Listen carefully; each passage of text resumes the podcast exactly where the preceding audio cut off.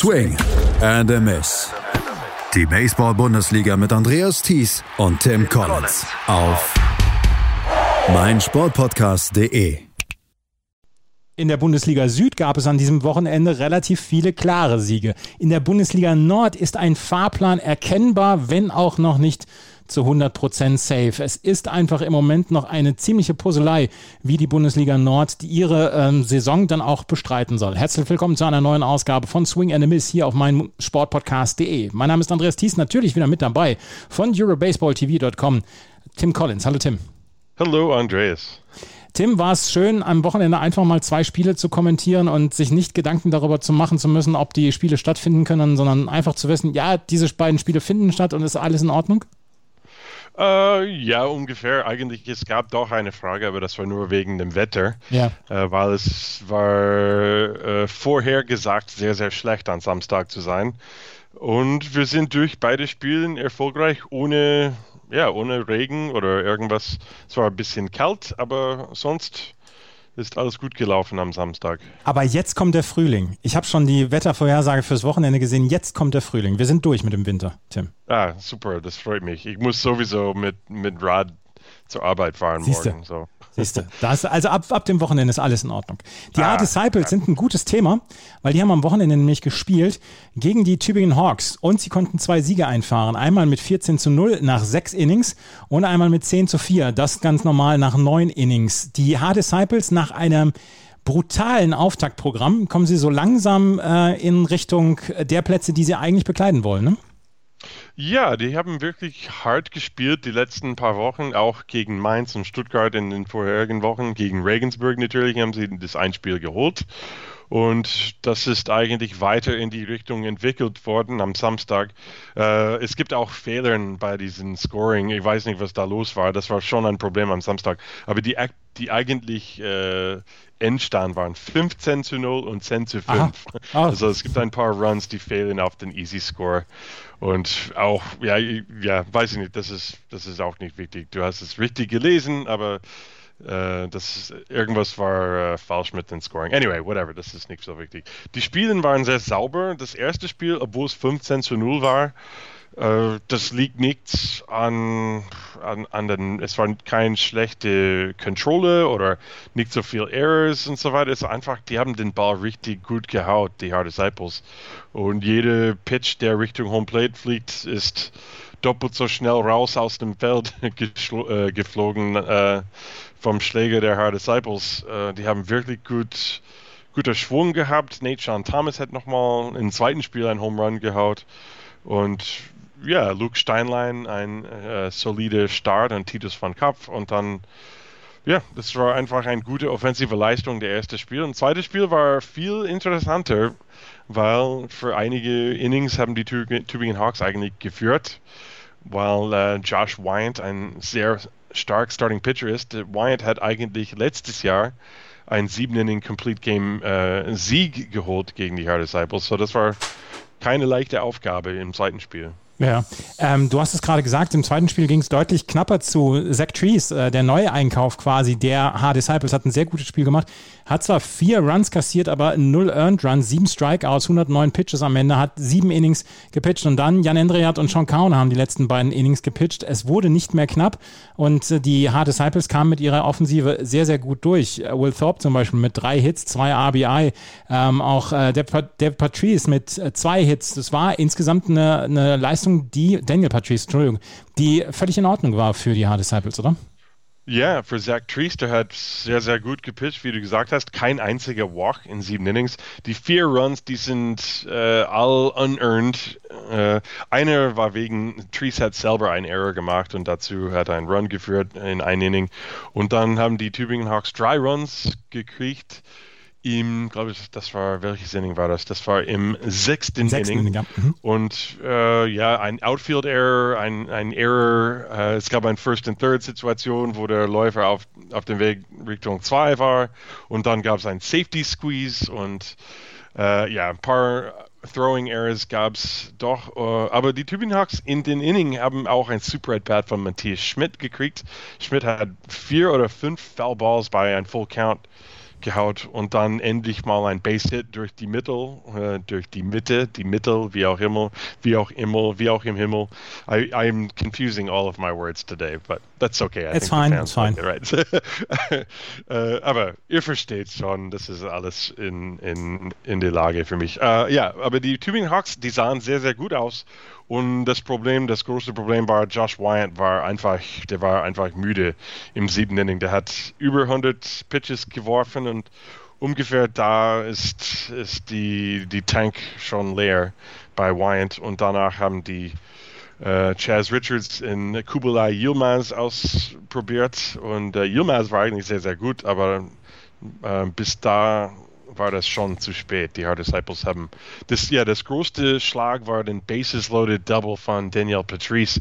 Ich glaube, in alle anderen Ballparks wäre das ein Grand Slam Home Run gewesen, aber in Haar in Centerfield, das ist schon sehr, sehr weit. Wir haben auch letzte Woche, glaube ich, darüber gesprochen. Ja. Aber Daniel Patrice den Big Hit gehabt im zweiten Spiel. Also wie sie die Tübingen Hawks brauchen von Josh Wyand ja ein ökonomischeres Spiel, wenn sie eine Chance haben wollen im zweiten Spiel, oder? Ja, äh, der war eigentlich ganz gut. Der hat ja im Endeffekt hat er sechs Walks gehabt, aber der meisten von, davon war in seinem letzten Inning, wenn mhm. er schon äh, ein bisschen ausgenutzt war. Und ja, die brauchen ein bisschen mehr Tiefe in den Bullpen. Wenn man äh, Yilmaz hat mich sehr, sehr beeindruckt. Der hat ja. sein Linkshänder, sieht ein bisschen seine Pitchbewegung, erinnert mich an Dave Rigetti. Uh, das ist, you know, a High Leg Kick, links Linkshand, bisschen Dreiviertel, Armwinkel. Und er hat äh, sehr, sehr gute Curveball auch gezeigt. So vielleicht Kubala Yilmaz äh, ein bisschen Potential für die Tübingen Hawks. Die Hard Disciples stehen jetzt in der Tabelle im Moment auf Platz 5 hinter den Mainz Athletics, beide mit 4 und 6 und auch die Mannheim Tornados sind bei 4 und 6. Jetzt gibt es die nächste Woche die zwei Spiele in Ulm. Da geht ja Richtung Playoffs vielleicht wirklich sogar was für die, äh, für die Hard Disciples, nachdem sie in den ersten Spielen Geduld brauchten und dann ja auch gegen die großen ähm, Mannschaften dann dieser eine Sieg gegen Regensburg könnte ja vielleicht wirklich dann nochmal ein Gold wert sein. Ne?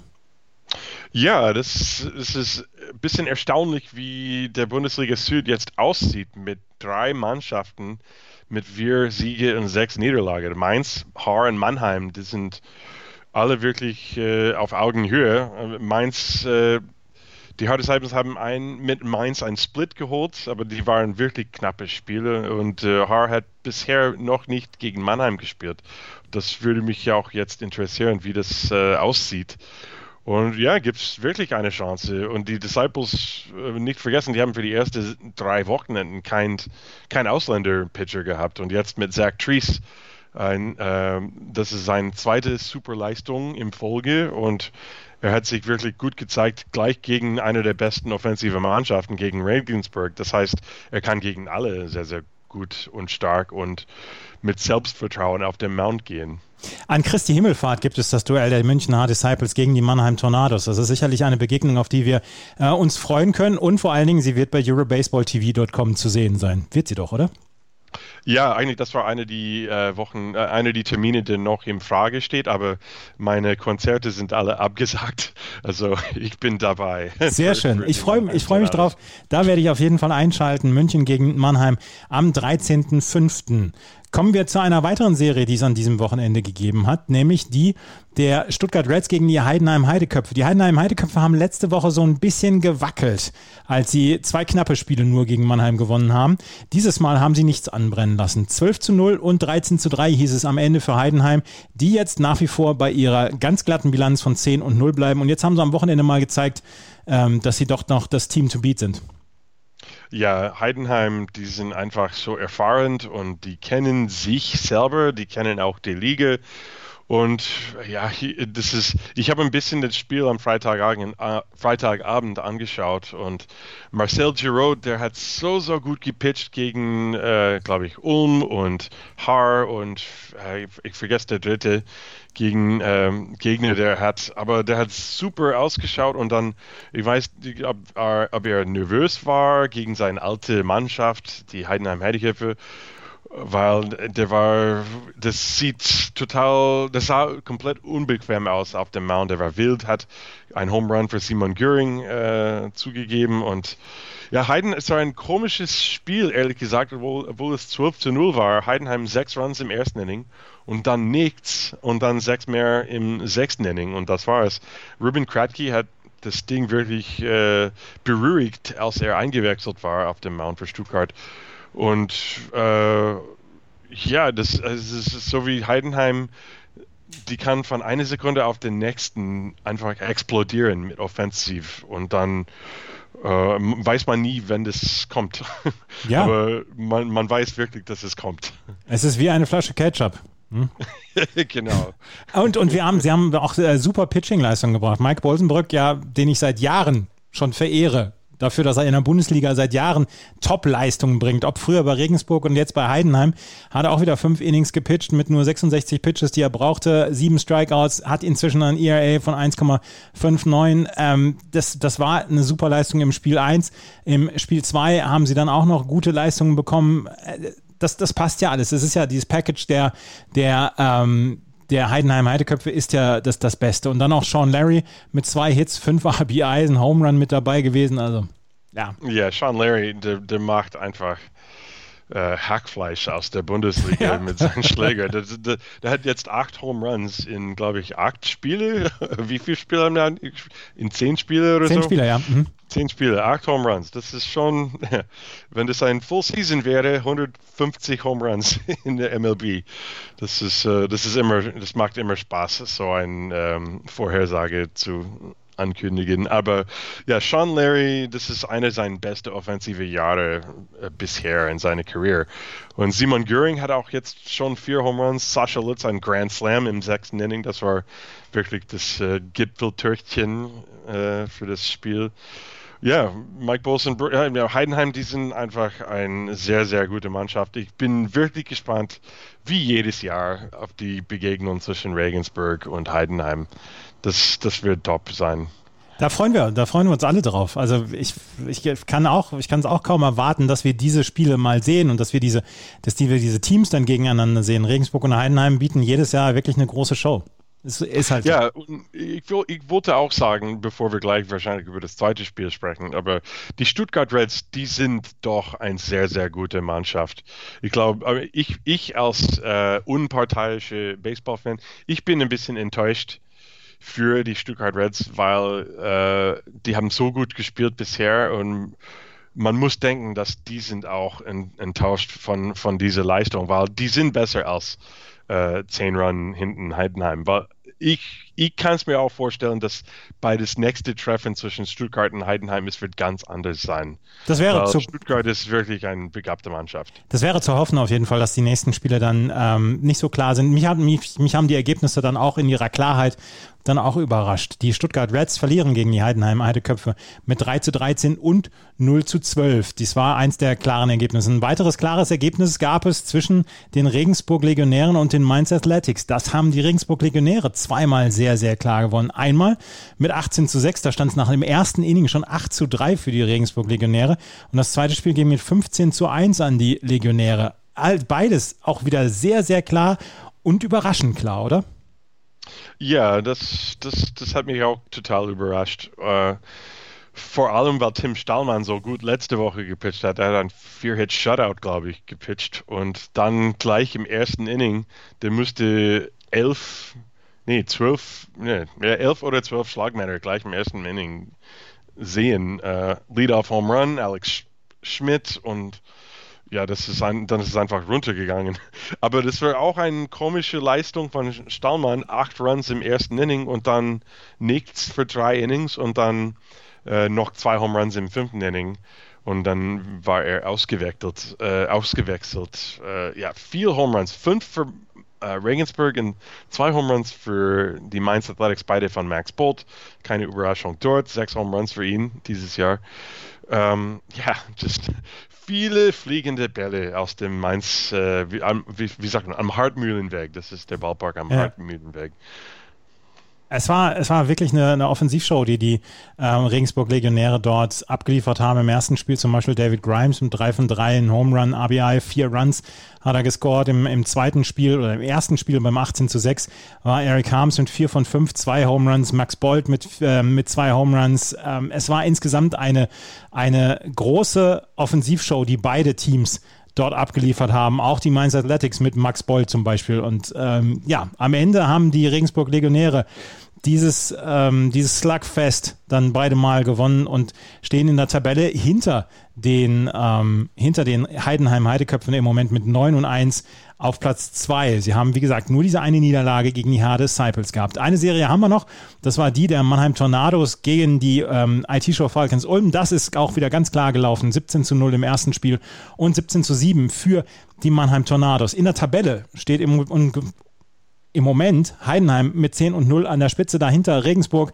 dann die Stuttgart Reds mit 7 und 3 und dann drei Teams mit 4 und 6, Mainz, Haar und Mannheim, die Tübingen Hawks mit 2 und 8 auf Platz 7 und die Ulm ähm, Falcons, die Falcons Ulm mit 0 und 10 am Tabellenende. Die nächsten Spiele, die werden heißen am Freitag 19 Uhr ähm, markiert euch das rot im Kalender. Regensburg gegen Heidenheim und am Samstag um 14 Uhr, quasi zur Primetime des deutschen Bundesliga Baseball, gibt es das äh, Aufeinandertreffen der beiden Big Guns Regensburg gegen Heidenheim. Tübingen gegen Mainz wird es am Samstag geben. Die IT-Show Falcons Ulm empfangen die H Disciples und wir werden dann auch noch ähm, die Stuttgart Reds und die Mannheim Tornados haben. Also auch eine sehr spannende Serie dann in Stuttgart am 9. Mai am Sonntag. Und dazu, und das ist auch so ein bisschen das Thema der letzten Woche gewesen, es gehen die ersten Spiele im Norden los. Ähm, die Solingen Alligators treffen auf die Hamburg Steelers. Die Solingen Alligators, ich habe sie am Wochenende gesehen, als sie in Bonn zwei Testspiele ähm, klar verloren haben. Die Solingen Alligators und die Hamburg Steelers gehören zu den wenigsten, wenigen Teams, die tatsächlich die Möglichkeit haben, im Moment zu spielen und spielen zu können. Und deswegen hat die Bundesliga gesagt, okay, die beiden spielen jetzt erstmal gegeneinander. Solingen gegen Hamburg, das sind die ersten Spiele am 8. Mai. Eine Woche später sollen dann auch noch die Bonn Capitals und die Untouchables, Untouchables Paderborn mit ins Geschehen eingreifen. Das Problem ist nur, Bonn, die können ganz normal trainieren. Die Untouchables Paderborn gehören im Moment zu den Teams, die nicht trainieren können, jedenfalls nicht mit dem vollen Team, maximal in Kleingruppen. Und ähm, da wissen wir im Moment zu diesem Zeitpunkt noch nicht, ob diese Spiele überhaupt stattfinden können. Dortmund ähm, hat auch die Möglichkeit zu trainieren. Die sollen am 22. Mai dann gegen Hamburg spielen und eine Serie, die wohl sicher erscheint, ist dann die Serie ähm, zwischen den Solingen Alligators und den Bonn Capitals am 23. Mai. Ansonsten ist da noch sehr, sehr, sehr viel Unsicherheit, was die, ähm, was die Saison in der Bundesliga Nord angeht. Das sieht im Moment nicht gut aus.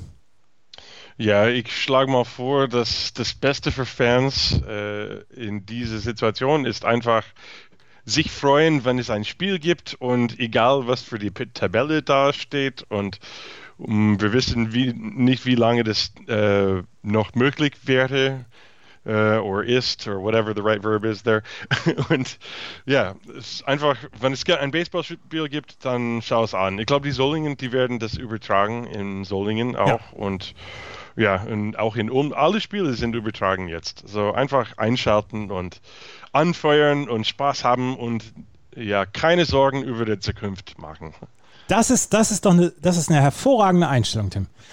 Einfach, ja, einfach die Spiele, die kommen, einfach genießen. Die Saison wird sowieso nicht so richtig ähm, möglich sein für den Bundesliga Norden. Da wird es einfach darum gehen, einfach möglichst viele Spiele hinter sich zu bekommen und die Saison in irgendeiner Weise über die Bühne zu bekommen. Und ab nächstem Jahr, und da bin ich mir hundertprozentig sicher, nächstes Jahr haben wir wieder vor Zuschauern eine tolle Saison, sowohl im Norden als auch im Süden. Und dann ist der ganze Kram hoffentlich ein wenig in den, ähm, in den Rückspiegel gedrängt worden. Und dann haben wir hoffentlich wieder ganz normalen Bundesliga-Baseball, über den wir jede Woche sprechen können. Ja, das wäre cool. Na? Das war es schon wieder mit der neuen Ausgabe von Swing and a Miss. Wir können ja im Moment nur die Serien aus dem Süden hier besprechen und das war unser kleiner Überblick, was am Wochenende passiert ist. Wenn euch das gefällt, was wir machen, freuen wir uns über Bewertungen und Rezensionen auf iTunes. Auf jeden Fall solltet ihr dann jetzt am Wochenende einschalten. Regensburg gegen Heidenheim, das ist eine Serie not to miss. Und dann am Sonntag auch nochmal Stuttgart gegen Mannheim, auch eine Serie, die man sich sehr, sehr gut anschauen wird können. Vielen Dank fürs Zuhören. Bis zum nächsten Mal. Auf Wiederhören. Swing and a Miss. Die Baseball-Bundesliga mit Andreas Thies und Tim Collins auf meinsportpodcast.de.